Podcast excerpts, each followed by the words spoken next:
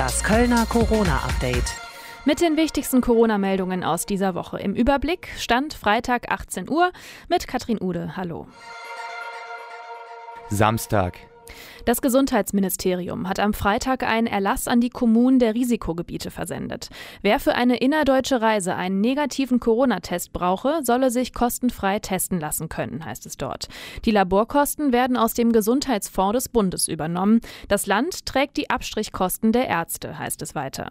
Ein Sprecher der Stadt Köln sagte der deutschen Presseagentur, er gehe davon aus, dass die bereits bestehenden Testzentren einen zusätzlichen Andrang auffangen könnten. Insbesondere am Bahnhof sei die Kapazität zuletzt nicht ausgeschöpft worden.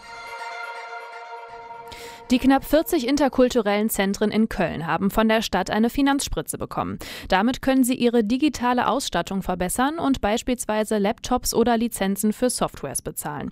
So soll es den Zentren möglich sein, trotz Corona-Einschränkungen Kurse, Beratungen und Veranstaltungen anbieten zu können.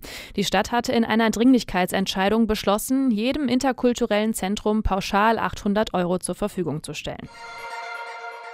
Sonntag. Am Sonntagnachmittag fand unter dem Motto Für Menschenrechte viele gemeinsam stark die Kölner Christopher Street Day Demonstration statt.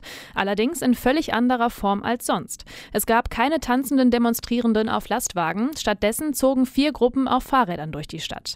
Martin Hommel vom Kölner Lesben- und Schwulentag hatte das Konzept für die Sternfahrt mitentwickelt. Das Fahrrad soll uns hier als natürliche Barriere dienen oder als natürliches Erinnerungsinstrument. Natürlich haben wir links und rechts haben wir nichts. Das heißt, wir sind immer noch darauf angewiesen, dass alle Teilnehmenden mitdenken, aufeinander Acht geben. Das Ziel der Demonstrierenden war die Deutzer Werft. Dort fand unter Einhaltung aller Hygiene- und Abstandsregeln eine Abschlusskundgebung statt. Die Sternfahrt war der Ersatz für die ausgefallene CSD-Parade im Sommer. Montag. Die Stadt Köln hat am Wochenende über 6000 Verstöße gegen die Maskenpflicht gezählt. Auf Anfrage teilte die Stadtverwaltung mit, dass rund um den Dom, in den großen Einkaufsstraßen, aber auch entlang der Venloer Straße, der Aachener Straße oder der Kalker Hauptstraße die Einhaltung der neuen und verschärften Regeln kontrolliert worden sei. Frank Waltel mit mehr Infos. Erst wenn Menschen sich weigern würden, die Maske trotz Ansprache aufzusetzen, werde ein Verfahren wegen Ordnungswidrigkeit eingeleitet. Hier drohen laut Stadt Köln Köln empfindliche Bußgelder von bis zu 25.000 Euro. 91 Mal hätten die Mitarbeiter des Ordnungsdienstes am Wochenende bei Verstößen gegen das Alkoholkonsumverbot einschreiten müssen. In zwei Fällen seien einem Hotspot-Gebiet gegen das Verkaufsverbot verstoßen worden. Mittwoch. Die Kölner Polizei hat wegen der hohen Corona-Zahlen in der Stadt jetzt eine Maskenpflicht für ihre Beamtinnen und Beamten eingeführt.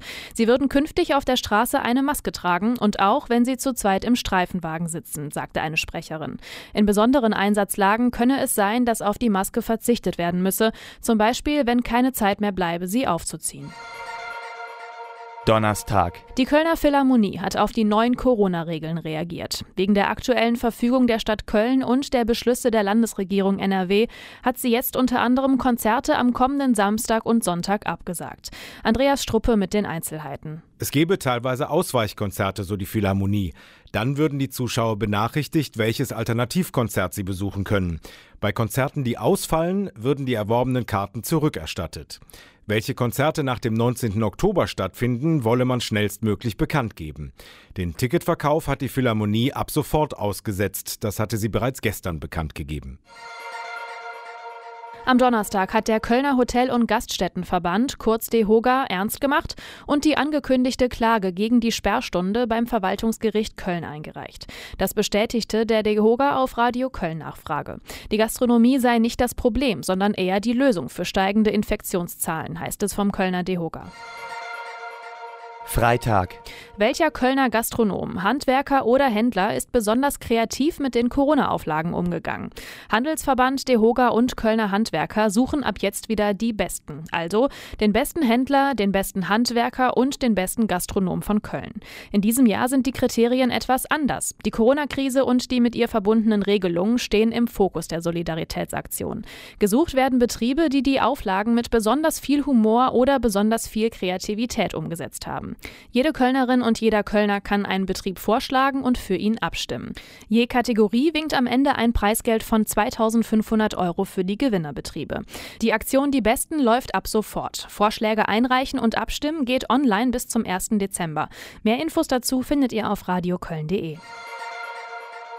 Bis zu dreimal mehr Fälle als noch vor einer Woche. Die Mitarbeitenden des Kölner Gesundheitsamtes haben alle Hände voll zu tun, um die Infektionsketten zurückzuverfolgen. Oft laufen sie der Pandemie hinterher, da sie nach einem Corona-Test frühestens 24 Stunden später mit der Rückverfolgung beginnen können.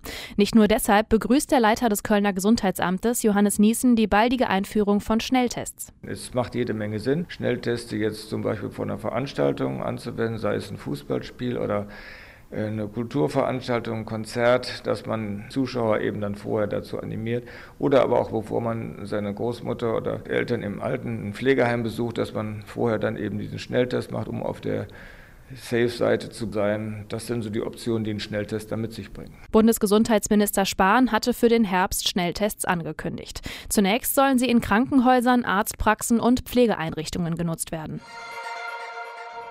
Die Stadt Köln bekommt ab Samstag auch eine Sperrstunde ab 23 Uhr.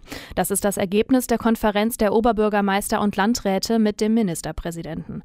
Zwar habe man versucht, das zu vermeiden, sagte Kölns Oberbürgermeisterin Henriette Reker, die Stadt komme aber nicht umhin, sich der Regelung des Landes anzuschließen. Sie wissen ja, wir wollten hier einen anderen Weg einschlagen, aber dieser Vorgabe müssen wir jetzt folgen. Insgesamt hat sich heute in dem Gespräch wieder gezeigt, dass bis auf ganz wenige Ausnahmen Köln schon alle Maßnahmen getroffen hat, die vom Land für erforderlich gehalten werden. Sie appellierte an die Menschen, Verantwortung zu übernehmen, etwa bei der Frage, wo Masken zu tragen seien und wo nicht, und im Zweifel auch genaue Angaben bei der Rückverfolgung zu machen. Man lebe in einem freien Land. Diese Freiheit sei aber immer eine Freiheit zur Verantwortung. Der Staat könne nicht alles regeln. Jeder Einzelne sei sei gefragt. Aktuell liegt der Inzidenzwert in Köln bei 75,4. Das heißt, in den letzten sieben Tagen haben sich pro 100.000 Einwohner 75,4 Kölner mit dem Coronavirus infiziert. Soweit also die wichtigsten Meldungen dieser Woche und noch mehr aktuelle Infos gibt es auch jederzeit online auf radioköln.de. Habt ein schönes Wochenende.